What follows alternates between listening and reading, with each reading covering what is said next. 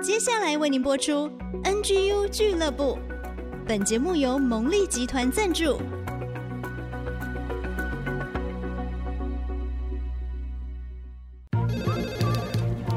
分享职场经验，找寻支持力量。NGU 俱乐部，高美祥、黎元月主持，陪你一起 Never Give Up，点燃永不放弃的热情。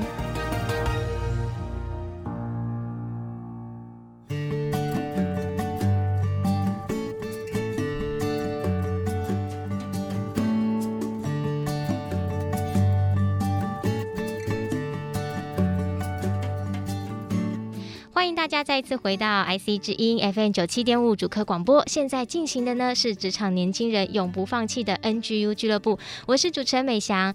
毕业季到了，其实啊，这两年毕业生真的非常的辛苦，碰上疫情，所以呢，我们今天为大家准备了一个毕业生特辑，为大家邀请到的呢是 LeadBest 顾问集团的公关合伙人王蜜彤 Winner，请 Winner 来跟大家打个招呼。Hello，各位听众，大家好，我是 Winner。嗯，今天请到 Winner 有一个很重要的一件事情，因为他出了一本书，我觉得太适合我们的听众了，叫做《工作就是在打怪》所以他今天要来教我们怎么打怪。那 Winner 自己呢，他担任企业品牌公关有十七年的经验，而且也在商周啊、数位时代写专栏、当记者，然后呢，有非常多企业内训授课的经验哦。他自己是一路从南部小妹、总机小姐，到最后成为台湾第一大集团的关系企业公关发言人。哇，我觉得这些经历洋洋洒洒，可见他身上有很多的宝藏可以让我们挖掘哦。所以，我们今天就要来请教 Winner，而且不只是一集，我们要上下两集，要把它挖挖好、挖满。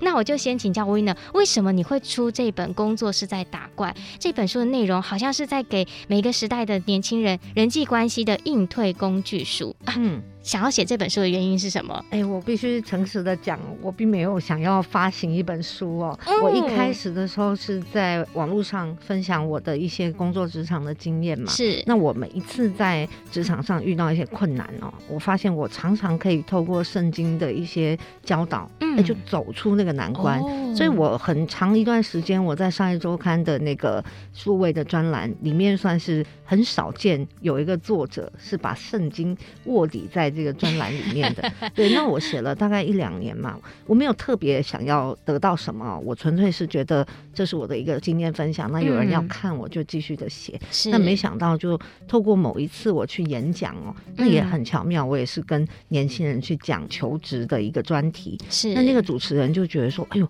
，Winner，你讲的这个题目好适合出书哦，你应该要出本书这样。是，那我当下我根本就没有当一回事哈，那结果 没想到这个事情就成真了哦。后来那个主持人就介绍了那个远流出版社的编辑，嗯、大概在那个演讲后一个礼拜，是就拿了合约来了，是就说他们已经把我 Google 完了，就发现我的文章啊，嗯、一些方向啊，好像就是他们想要的。嗯、那结果这个书不到一个月之内就确定下来，然后当年度的大概三个月以后就完成出版了。哦。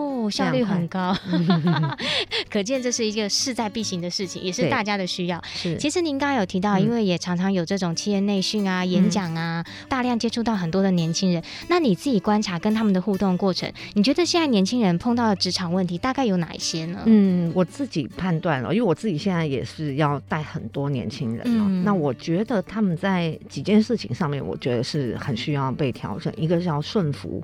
就是说，就是很多时候年轻人，你要他听你讲话哈，你得让他有一点崇拜你，嗯，他认为你是个咖，他才要听哈。这是一个。再来是他们很需要公平，就是你不能够有那种比较疼他啊，比较不疼我。就是他们很在乎那种平等的感受跟一个发言权。那我特别记得哈，我曾经对我的一个部署有比较严厉的一个吼叫啊，就是说，呃，因为我们比如说我下一个指令，我跟你约好，我们下周三我们要来看这个结果。嗯，那在这个过程当中有一个星期，你可以在时间内遇到问题，你赶快举手告诉我。没错。结果他一个礼拜。都没做，都安静。对，然后时间到了，东西没提出来。嗯、我问他为什么，他说：“我认为不需要。”这个东西不需要做成一个报告，用嘴巴讲就好了。哦、那我我心里想说，那我指令是是怎样？对，就是你过程当中你应该要随时举手。对对，那他们在回报的事情上面，我觉得也是很缺乏的，嗯、就是说权柄观念不清楚。嗯，对，但是我们这个时代，因为我是七零后的嘛，嗯、所以我刚好遇到我的老板，可能是五年级、六年级的老板。是我们那个时候还是有蛮重的全民观念，是老板讲一个话哦，你跟当圣旨啊，使命必达。是啊，肯定是要这样。所以我后来对于我自己要去带领一些新时代的年轻人，嗯、我发现你大概是没有办法改变它的原型。那变成我要改变自己。哦，对对对，所以也是另外一种操练呐。嗯，我觉得这真的很不容易，因为刚才 Winner 在讲，因为我自己也是七年级生，我也可以很理解，就是那个，因为你刚才顺服一出来，我心想，天哪，现在年轻人谁听得下去这两个字啊？甚至呢，讲的比较白一点，之前我们曾经有机会在国小里面讲故事，哇，碰到顺服这个主题要拿掉，哎，不能够讲，哎，对，是直接从国家方不可以接受，哎。天呐，对啊，所以我觉得好不容易，嗯、可是这件事情它背后带出来的重要的意义性到底是什么？我们等下请 Winner 来分享。那我想再请教你哦，你自己啊是从南部这样一个乡下乡下小女孩，嗯、一路做到这样子上市上柜第一集团公司的公关发言人。嗯、那这过程当中，你觉得你自己做了哪一些不同于别人的事情，让你这样子出众，让你被看见呢？嗯，我觉得。如果硬要说一个优点的话，我可能是把我的本职的工作做超过。嗯，比如说今天公司给我们一个指令，是希望说你完成一个新闻好了，是那有曝光就好。是好，但是对我来讲，我不能接受有曝光就好，我一定要最放大的曝光。是，就是我可能自己的性格是比较好胜的。嗯，对，我希望说在每件事情上是做到尽力，是，而不要只是有做就好。嗯，对，那。我想这个个性使然啦，然后再来是说，我们做公关其实很需要的是曝光度嘛，是，就是说我的企业就是我的作品，所以我如何去呈现我的业绩，嗯，就是我让公司曝光的程度有多大，对。对，那当然你做的越多，你才有机会让自己继续保有这个职业嘛，嗯，对，那当然一开始的时候，我想是比较因为恐惧哦，所以拼了命的干哦，就所以我比较年轻的时候，我觉得我是那种有点毛起来工作，就是。没日没夜就是要把事情做得很完美，这样对，很拼命的那种。嗯、那一直到可能也工作了二十年，我觉得慢慢抓到那个 tempo 跟手感哦，嗯、会知道说什么事情是更重要的啦。对，那我觉得在这个过程当中，我不是第一天就非常流利。对，可能也经历过一些人际关系的折磨，或者是说你过分出色，其实也会有一些角力哦。嗯，对，就是不知道说荣耀要归群体，就是个人英雄主义很重嘛。嗯，对，所以我想是一个慢慢磨练的过程。嗯，我相信这个过程很精彩哦，因为其实刚才讲到说工作的本质，我觉得对年轻人来讲，包含之前听到很多来宾分享，很多人就会想要在这个工作当中磨练自己之外，其实刚才 Winner 提到。的荣耀归自己，好像就是自己在这个工作上是主体，嗯、但是其实你实际上踏入职场之后，你要完成的那个工作才是主题。嗯、怎么样把它做好做满？嗯，对，所以我觉得 Winner 在这个将近二十年的过程里面，其实会有很多像这样子的宝贵经历。其实刚刚也讲，还有风暴的部分嘛。嗯、其实 Winner 身上很多故事，所以我们要休息一下，等一下回来再听他这一段风暴过程的分享喽。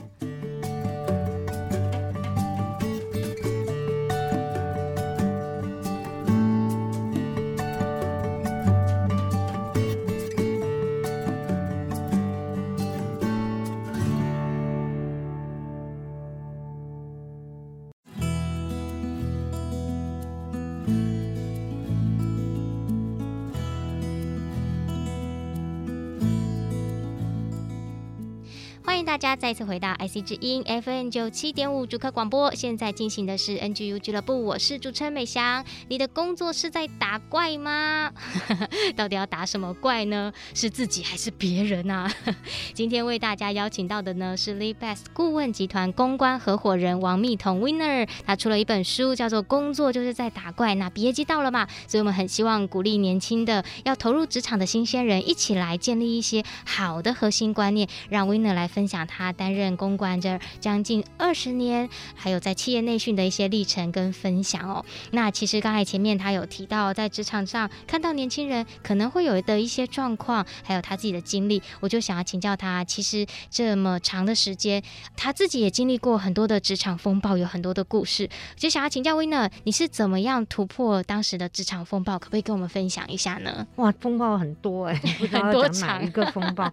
嗯、我觉得讲比较近期的好，嗯，就是我觉得风暴哈，如果说是工作上的困难、嗯、事情的困难，都不是什么大风暴，嗯，难的都是人，嗯，好，在职场上，我我觉得事情就大同小异啦，对，就是大家看你做得快，我做得快嘛，但是。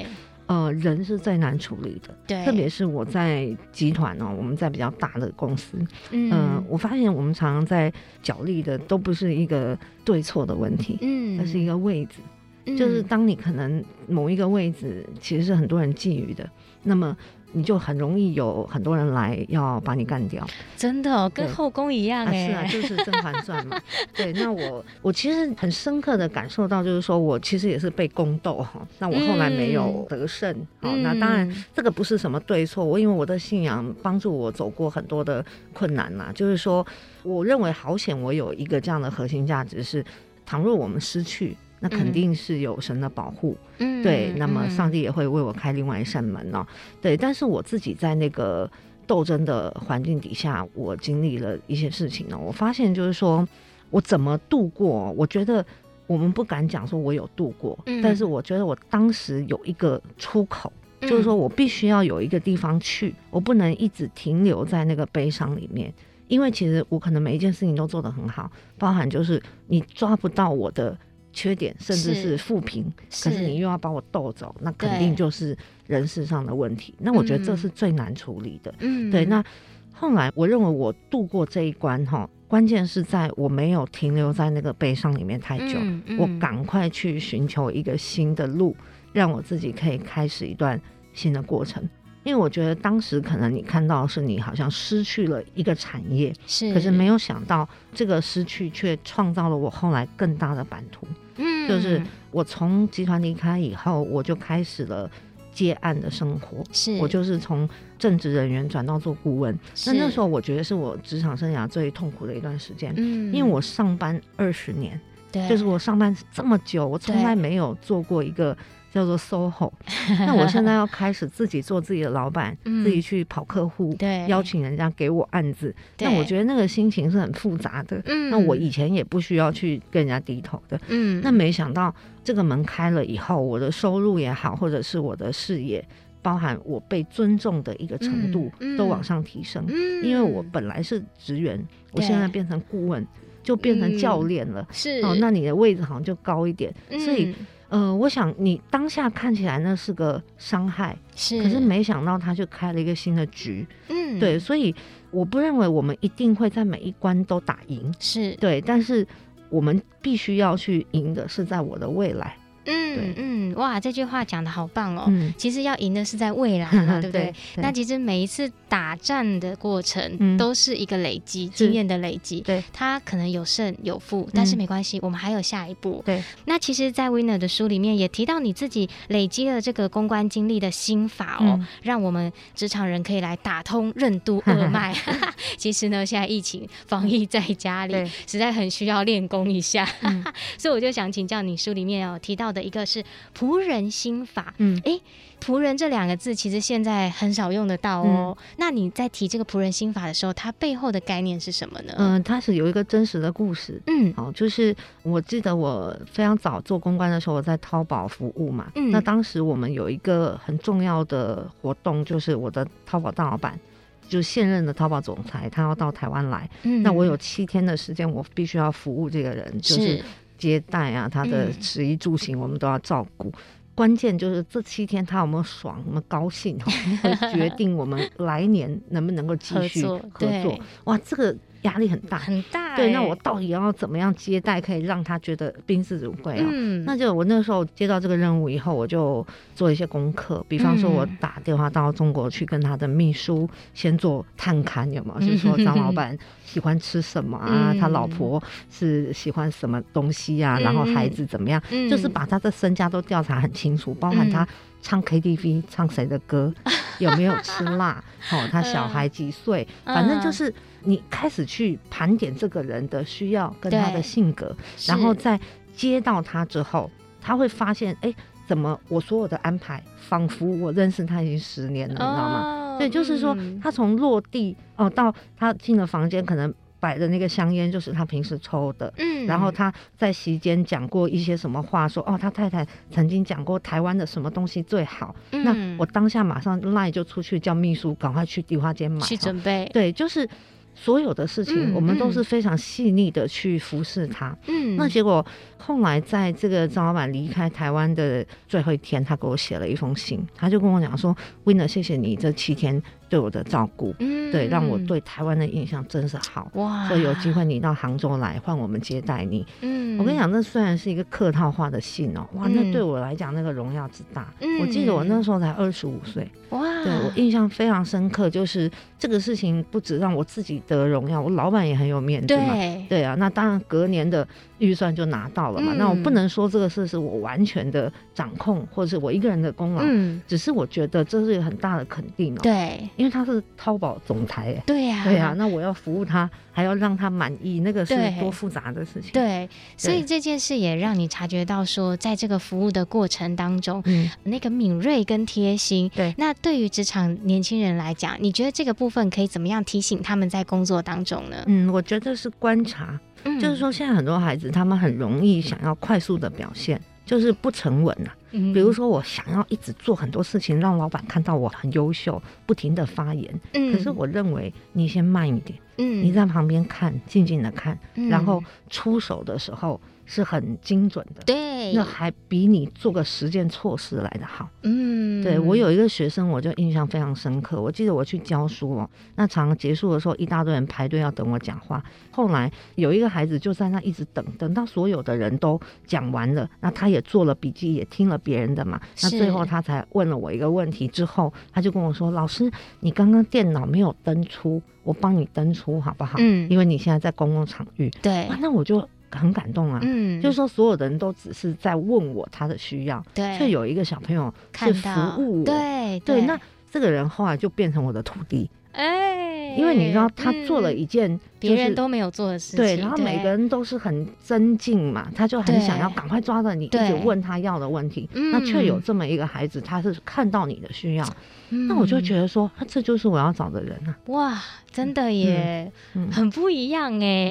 嗯、有的时候我觉得这也是性格使然，但是在职场当中你要操练，嗯，对，慢慢的让自己稳下来。那像我觉得我先生就是这样类型的，他总是会静静的听，不发一言。嗯、但是呢，我们教会的牧师就形容他是一个测试，嗯、就是有谋略型的人。哎，我是还蛮羡慕这样子的。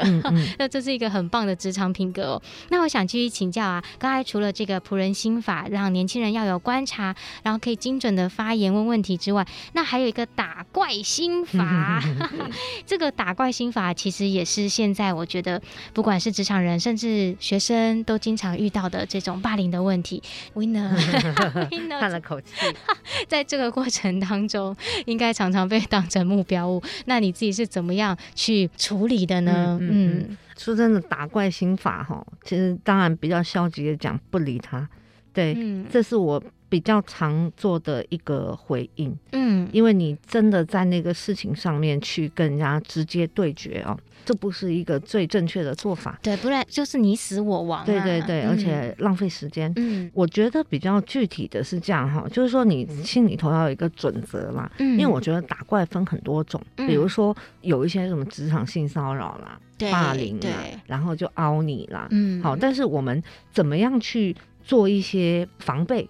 好，那我觉得自己要有一个关键的一个真理哦。那比方说，我讲哈，圣经有一篇道，他讲说，不从恶人的计谋，不占罪人的道路，不做亵慢人的座位嘛。嗯，唯喜爱耶和华的律法。那这句话在我在职场上用的很多。嗯，就是三个不。对，我有很多不哈，比如说我不应酬，嗯，我不参加那种大拜拜，然后我不太跟人家吃饭。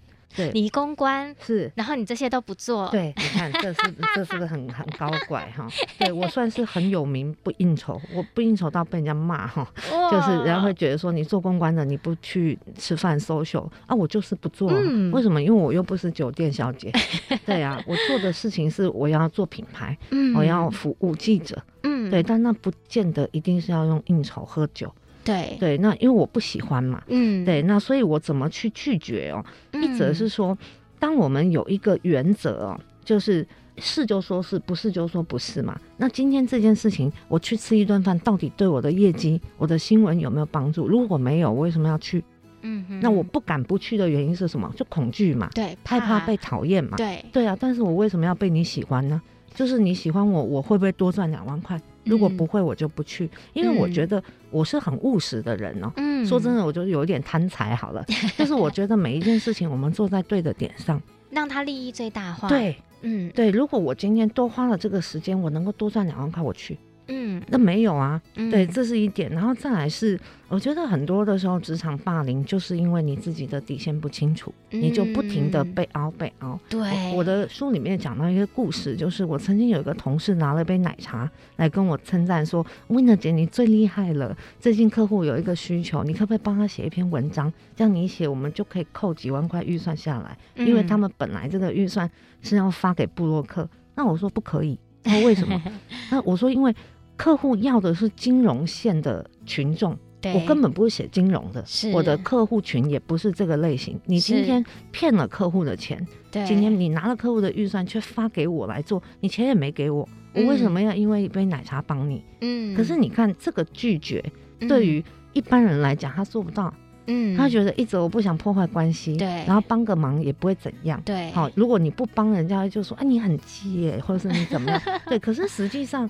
你这个忙帮下去会有问题。嗯、一则是，如果客户发现你们今天拿了我的预算，本来该交付给对的人去写，你竟然找你们自己家公关写，这钱吞下来了，你就会有道德上的欠缺。嗯，对，所以关键不是在于他很坏怎么来熬我，而是我怎么帮着坏，你知道吗？哦、这个是在我们心里面的准则，嗯、就是你为什么要当一个烂好人？嗯，我一直认为哈，烂好人不是好人哦，就是烂。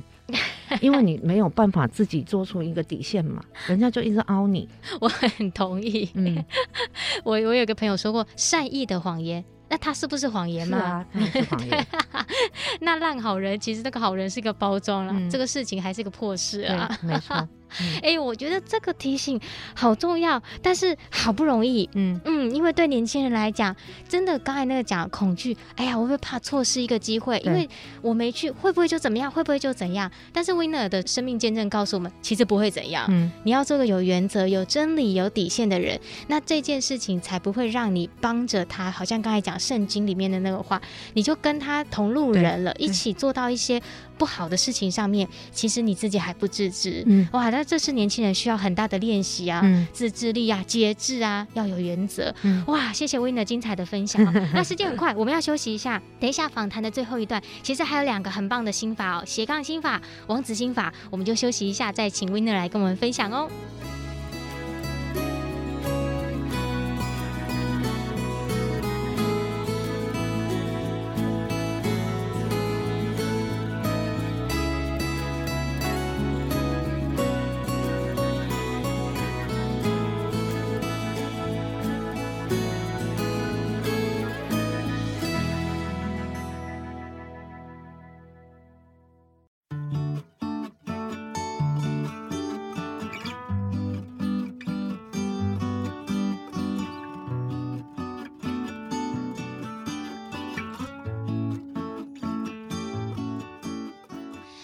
家回到 IC 之音 FM 九七点五主客广播。现在播出的节目是 NGU 俱乐部，我是主持人美香。今天为大家邀请到的是 Lee Best 顾问集团公关合伙人王蜜彤 Winner，也是工作就是在打怪的作者。因为现在六月适逢毕业季，有很多的毕业生，希望大家做好准备再上路，才不会像小白兔误入丛林。那拥有二十年职场经验，然后又做品牌公关将近十七年的 Winner 来到节目中就。分享了很多他在职场历程当中累积的心法，必须说啊，这些是血泪换来的，背上一刀又一刀啊，血流不止。但是有的时候啊，这些真实的历程、真实的故事，其实是对我们的后辈，就像学长姐一样，看着我们有更多的提醒。那前面其实 Winner 提到了几个他职场上的心法，像是仆人心法、打怪心法。那其实还有两个心法要分享给大家哦，一个是斜杠心法，那这个又是在谈什么呢？斜杠其实是在我近四年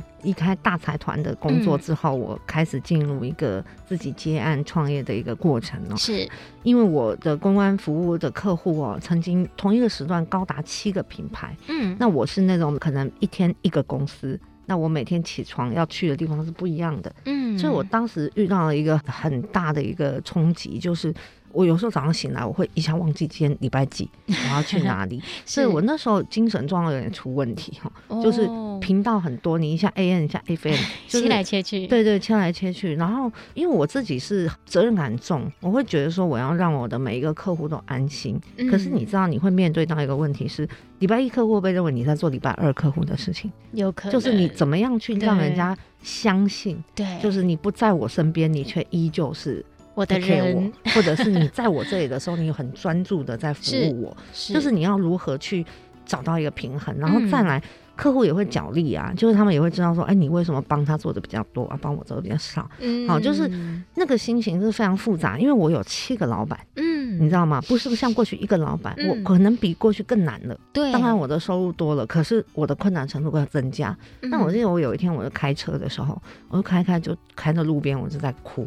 因为整个崩溃，嗯、我觉得我已经快要疯掉，我没有办法承受这么多的眼目跟期待。嗯、我就是祷告，我就祷告神，说我怎么办这样子。嗯，那我觉得我在祷告里面其实也是得到一个很大的平静哈，就是说我们人哦，真正的老板是谁？你知道吗？就如果我的老板是这些世界上的君王，嗯，那我就被他们弄死。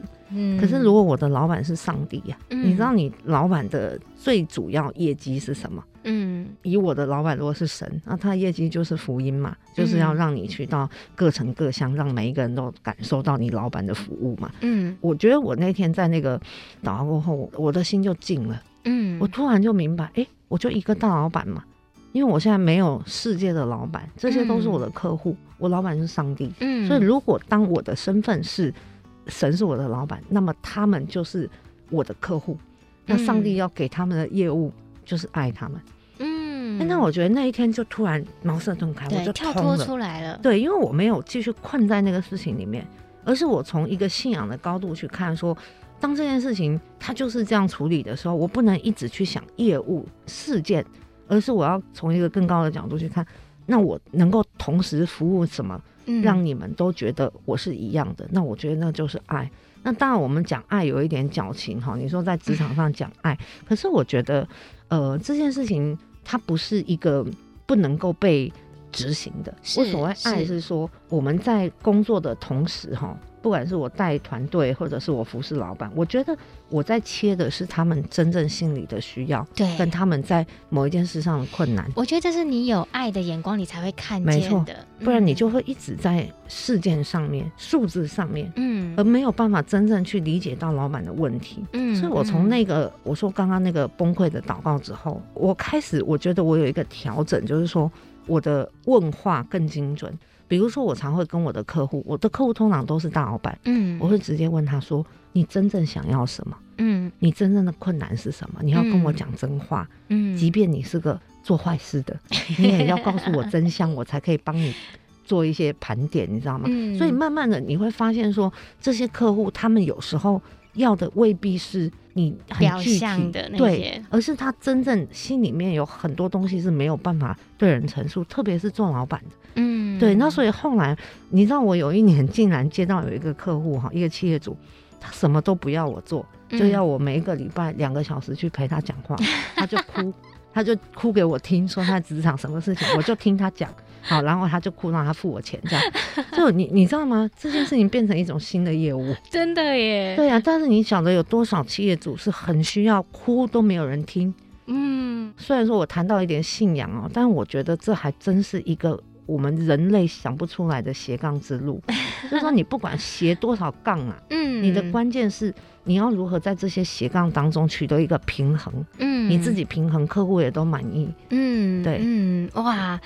我觉得刚才讲那个爱这件事情哦，嗯、真的是它永远会成为一个出发点。嗯、你工作赚钱也好，你经营自己的生命也好，其实它里面一定是会有一个爱的本质在那个里面。嗯、我觉得 Winner 身上跟人家很不一样的，就是虽然你常常把自己讲的好像有点市侩，但是你的核心的信念是很清楚的。嗯、当你这些厘清之后，你在做任何事情有原则，嗯，有真理。有爱，哎、欸，其实我觉得这就很棒啊，嗯、对不对？好，那最后一个就是要请教王子心法了，哎、欸，在职场，第一个你刚才先讲仆人心法，嗯嗯、现在又讲王子心法，哎、嗯嗯。欸，那这个是什么呢？王子心法哦，呃，因为在我的书里面呢、哦，我其实有列举了十二个王子哦，那他们分别曾经是我的老板，或者是我在职场上去经历到的一些帮助我的长辈哦，比如说我里面有提到张善政院长啊，嗯、柯文哲市长啊，是。我的牙医生啊，我的中医师，那我觉得我在这些人身上，我看到了一个共同点哦。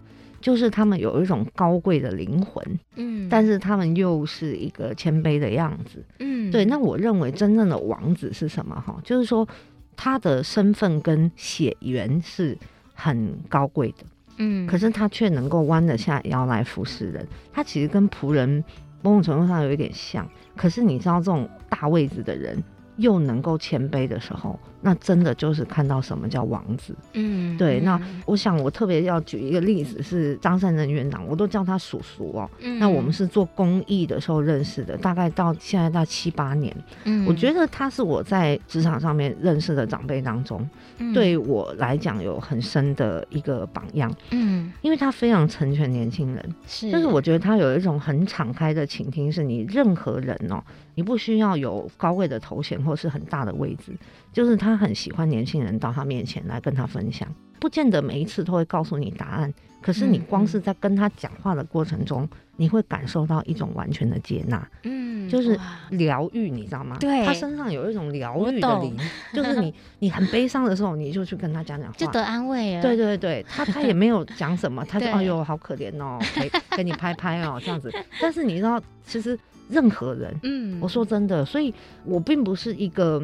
你知道有富爸爸或者是财阀的女儿，嗯、我当时是因为写了一封信哦，说我们要做一个公益活动，那希望他可以来成为我们的站台的一个 Mr. Big，嗯，对，结果他是第一个答应的，嗯，对，那所以我们就是从这样的一个公益的合作开始了后续很多的缘分。那我在职场上，包含我在集团或者是我后来自己创业，我都有很多次的经验，是因为我很困难，那我就去跟他哭啊，说哦，叔叔，我现在又遇到什么事情，嗯、啊，那他就有时候他有能力，他就帮我一把啊；如果没有，他也听我讲一讲。嗯，所以到现在哦，我觉得那个情感真的是宛若父女，你知道吗？嗯、就是说，你能够在职场上遇到一个能够疼惜的长辈。然后他也是你的一个榜样，我真的是非常幸运。嗯嗯，所以这个王子心法就是要看见生命中的贵人，嗯，然后好好的可以从他们的身上学习。对，哇，这件事情我觉得也很重要，因为在职场当中哦，来来去去，嗯，但是你碰到这个贵人，他是可以一直在你的身边，成为你的一个属灵导师、嗯、生命导师这样子。哇，今天四种心法，不知道大家呢、嗯、听了觉得精不精彩？如果还听不够，可以去买书来看。嗯、今天谢谢 Winner 来到节目中。但是先别急，因为呢，他有太多的内容可以分享，所以下礼拜我们会继续来邀请他，再更多跟我们谈一些关于年轻职场人，还有他对职场人的一些期待。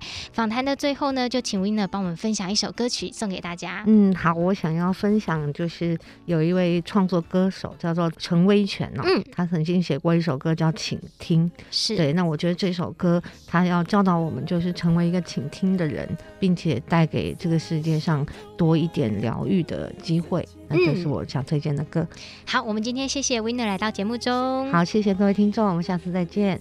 好，我们一起来听，请听，然后休息一下，我们就回到小月姐姐的追剧神器，让我们也一起透过看好剧来提升职场竞争力。我有一个倾听的人，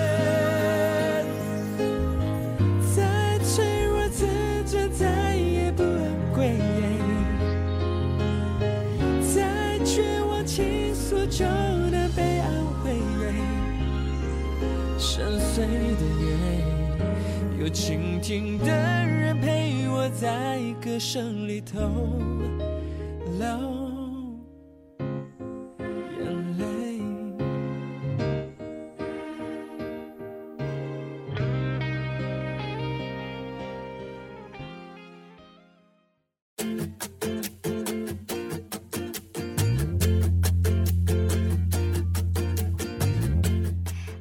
家再次回到 IC 之一 FM 九七点五主科广播，现在进行的是 NGU 俱乐部之追剧神器，我是主持人美翔。今天呢，跟我们共同一起在线上录音的，还有新竹基督教联合关怀协会的执行长，跟我们节目的发起人小月姐姐。大家好，我是小月姐姐。我们要看好剧，提升职场竞争力，也得到家庭的幸福力。今天我们要看的好剧哦。超级夯，超级夯，超级夯。嗯，就是韩剧当中大家意难平的二五二一。对呀，二五二一。我觉得剧名哈就取得非常好，剧本也写得好。嗯，那说真的啦，以我来讲，我比较少去推崇韩剧里面的爱情剧，因为呢，以前很容易有一个模式，就 A 爱 B，B 爱 C，C 爱 D，D 爱 A。阴谋来阴谋去，看着就很生气，嗯、觉得人生不是这样啦。对，除了爱是只有爱来爱去，对对。但是这一出我真的非常非常推荐。嗯，一个是他讲出很多年轻人的挣扎，是那他拍的非常的唯美，结局也很真实。因为男女主角嘛，大家都知道最后没有在一起。其实他从第一集就在铺梗，他们没在一起。嗯因为他的女儿就不信那个男主角的信啦，所以反而会使你一直有一个好奇，说那这么相爱的人为什么没有在一起？你就很努力的要去看看，赶快看看看到结果。对，为什么这两个人为什么没有在一起？因为不是所有的人都像小月姐姐一样可以跟初恋在一起到现在的。然后继续三十几年都收到情书。哎呦，所以你们一定要向我学习啦。对，有一些事情是有原则的。嗯，回来讲二五二一这个故事，是。他讲到说，这个女主角叫西度嘛，她是击剑，她是有韩国的原型，她比较是一个欧洲人的运动，但是呢，在韩国真的有一个很有名的击剑的人，他真的连续十年蝉联冠军，哦，厉害，所以他们是用他做原型来写这个。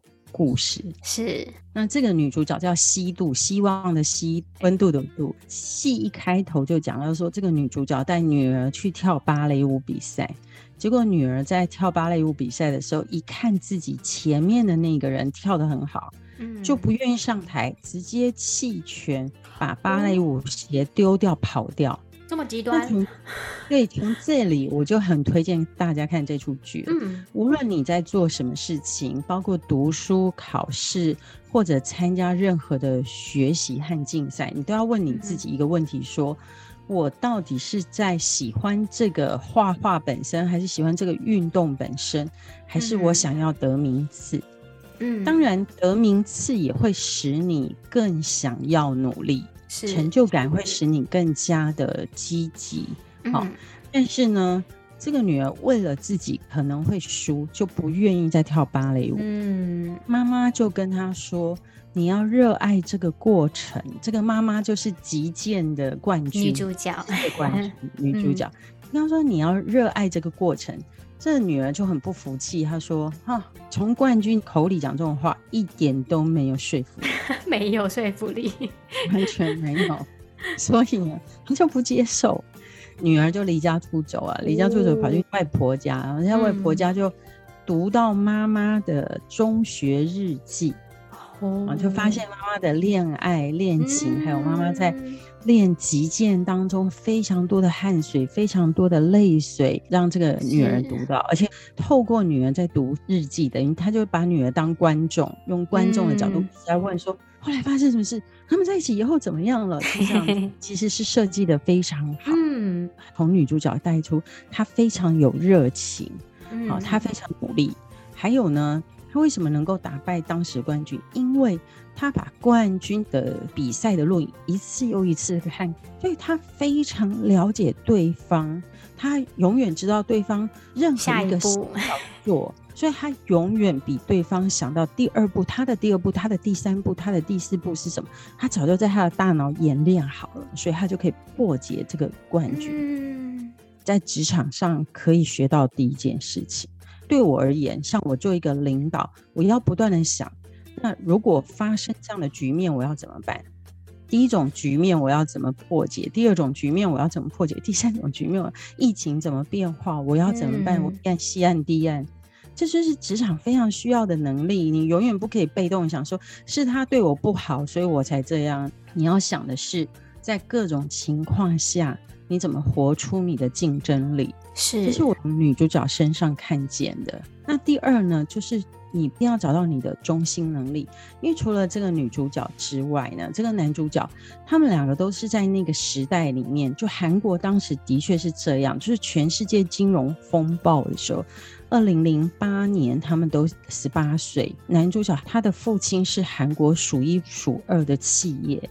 结果就倒了，不但倒了，而且欠了非常多的钱，嗯、然后不清逃债去躲起来，然后那个男主角本来是开名牌跑车，读一流大学，每天呢吃住不愁，然后是人家认为的高帅富集于一身的人，嗯，突然什么都没有了，也没有大学读了，然后到处找工作，哇，落差好大。还有他做了一件事。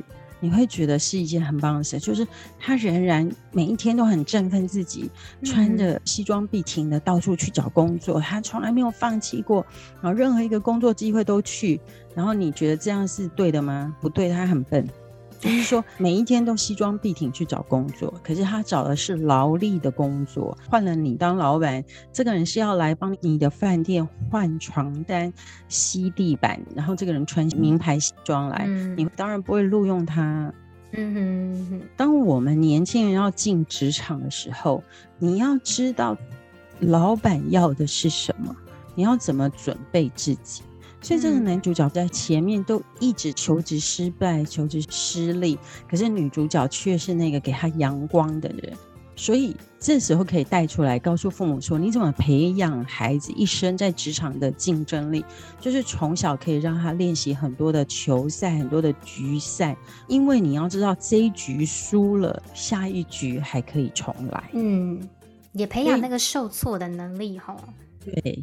所以就是说，对这个女主角而言，觉得击剑我们本来就是十次有九次输啊，嗯、所以她就在告诉男主角说，输了没关系，我们就是下一局再战。对，而在下一局的时候，你要想清楚，你刚刚那一局做错了什么。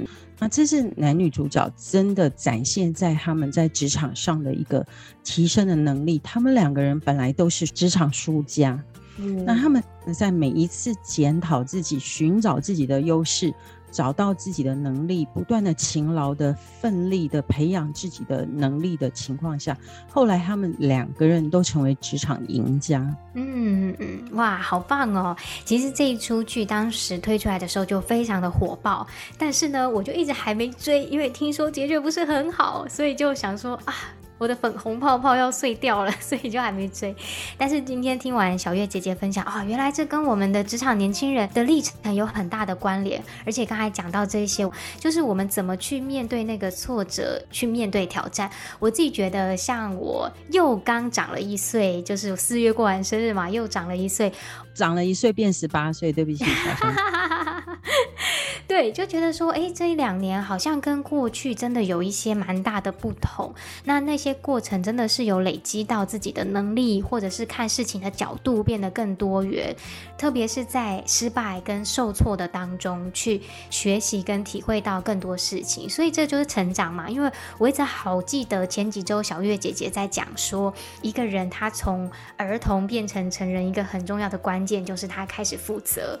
那那个负责也代表承担相对应的结果。但是今天又告诉我们，不只是那个结果，你还要从这上面再建立基础，再去改善，再去面对挑战，把自己做得更好。小香妹妹，我觉得这一出我们在下个礼拜还可以再把它更多的角度来谈。嗯、但是我要在这一集先做一个小小的结论：是虽然男女主角没有在一起，可是他们赢了人生。嗯嗯，哇，这是一件很棒的事情。好，那我们就很期待喽，因为这是一部很棒的韩剧《二五二一》。谢谢小月姐姐帮我们介绍跟推荐。那还没看的呢，就跟我小翔妹妹一起追起来。然后我们下个礼拜再来听更多《二五二一》的故事。也欢迎大家订阅我们的 YouTube 频道，还有 Google、Apple Podcasts 都可以随选即播，随时收听。那我们大家就下个礼拜空中再见喽，拜拜。